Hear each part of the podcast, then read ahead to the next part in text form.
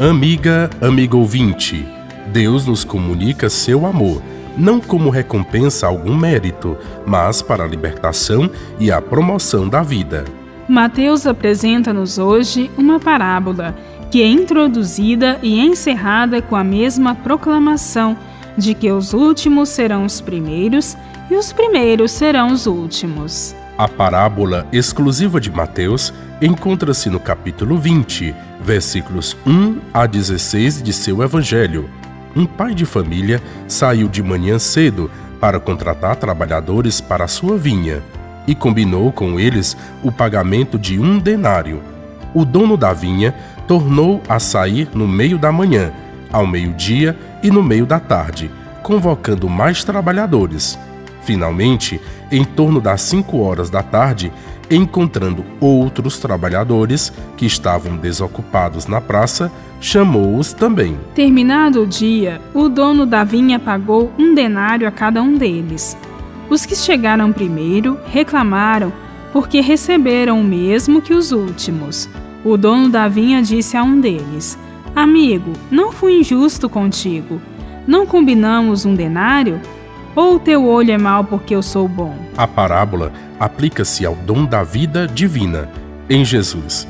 Jesus, com seu coração misericordioso, não privilegia aqueles judeus que, por sua tradição, se julgavam os primeiros por sua obediência ao Antigo Testamento. Em pé de igualdade, chama também os gentios, que eram desprezados e considerados os últimos. O tema desta parábola de Mateus também nos leva a refletir sobre o verdadeiro sentido do trabalho. O trabalho não é mercadoria que se vende, avaliado pela quantidade da produção do trabalhador.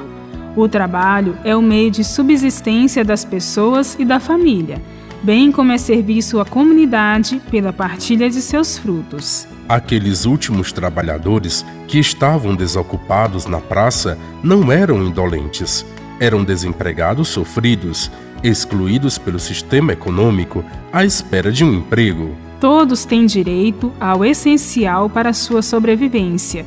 Na parábola, a todos foi dado o necessário para a sobrevivência de um dia, independente da quantidade de sua produção. Somos chamados a trabalhar na vinha do Senhor, partilhando os frutos de nossa vida. Bíblia, Deus com a gente. Produção de Paulinas Rádio. Texto de Irmã Solange Silva. Apresentação: Frei Carlos Souza e Irmã Bárbara Santana.